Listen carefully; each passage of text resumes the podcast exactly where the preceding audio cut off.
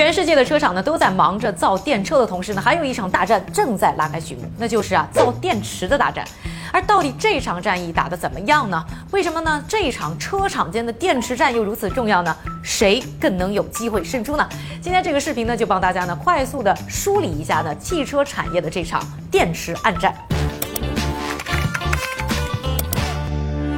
前两周呢，我作为视频呢和大家说过比亚迪的崛起，专门就说到有一点啊，就是说以电池起家的比亚迪呢，有一个很重要的优势，就是自己会造电池。这个优点呢是被同行们看在眼里，嫉妒在心里。特别是啊，这个物流处处不靠谱的疫情时代，这个短缺的芯片和电池啊，已经成为呢卡车厂脖子两个重要的元件。那哪个车厂现在不是梦想能够电池自由呢？所以呢，从几年前开始啊，这个车厂们就接二连三宣布呢，要自己造电池了。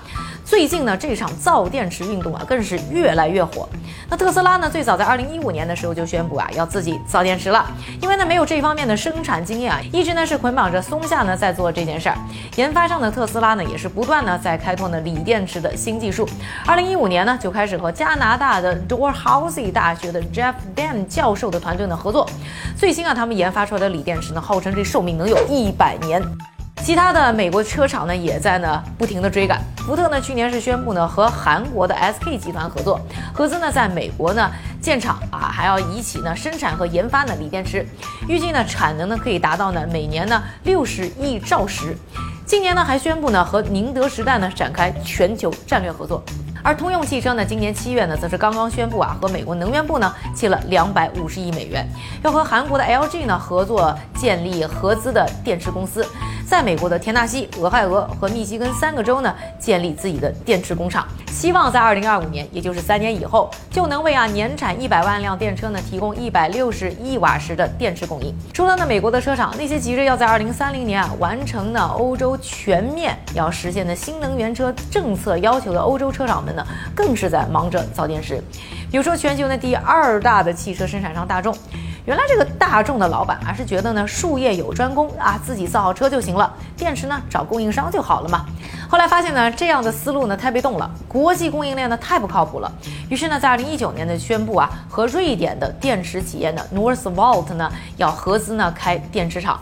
而生产呢高端车型的奔驰呢，去年呢就宣布了自己呢四百亿欧元一个宏伟的新能源转型计划，其中呢就包括要建立啊。八个电池工厂，分别呢是在美国、欧洲呢和中国，为的呢就是能够实现呢最最终啊两百亿瓦时产量的大目标。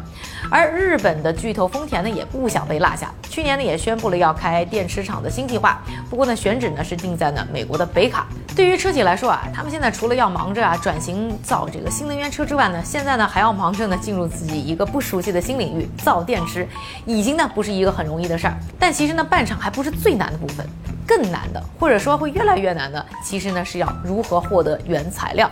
比如说啊，核心的这个锂，麦肯锡呢就有一份呢报告是预测，全球对于相关的碳酸铝的需求呢会从二零二一年的五十万公吨，到二零三零年涨到三四百万公吨。除了这个锂啊，什么镍呀、铬啊，以及呢石墨呢，也是造锂电池需要的稀缺资源。以石墨为例啊，这个标准全球 Plat 呢就预计，到二零三零年啊，石墨的全球需求量呢会是现在的三倍，会成为一个啊高达呢五百亿美元的产业。所以呢，就像我们啊之前呢在说比亚迪的视频介绍的那样，像比亚迪这样提前呢和上游企业合作啊，锁定原材料供应的企业呢，现在就显得尤其的有优势。关于锂短缺的事儿，还真是说来话长啊，下个星期呢单独做个视频和大家分享。想看的朋友啊，记得关注我的频道。而对于整个行业来说啊，这个原材料呢，可能在未来会成为呢不光是生产电池了，而是生产整个电车的最大瓶颈。现在的供应呢是完全跟不上未来五到十年甚至更长时间的需求。不但呢这些矿产的开采和处理啊是个比较复杂的过程啊，就是你现在呢大量投资去办厂去做这个开采和处理，那也需要一个相当长的周期，没有办法呢快速跟得上之外啊，另外呢就是一个重要的问题，就是这些重要资源的储备啊。它本身就比较的有限，可能呢很难呢长期满足啊人类整体的需求。锂电池的发明者，也是二零一九年诺贝尔化学奖的得主斯坦利·惠廷厄姆呢，甚至表示啊，未来五到十年，这个用在生产锂电池方面的原材料呢，就可能会被消耗殆尽，因为大家呢都在抢资源，所以这些原材料的价格呢已经开始出现疯涨。比如说这个碳酸锂啊，这个价格在今年四月份就创下新高，更在呢十五个月的时间里呢就翻了八倍，这已经呢开始影响到车企造车的制造成本和他们的利润空间。为了抢锂资源啊，通用呢甚至愿意预付近两个亿美金哦给 Livent 这家公司，来保证自己未来的锂供应。而因为成本提高啊，大众呢需要追加呢差不多一百亿欧元的投资来保证呢六个厂生产需要的原材料。瑞银还预测啊，全球第五大的电池生产商 SK 集团今年就可能会因为原材料太贵了，损失七点六亿美元。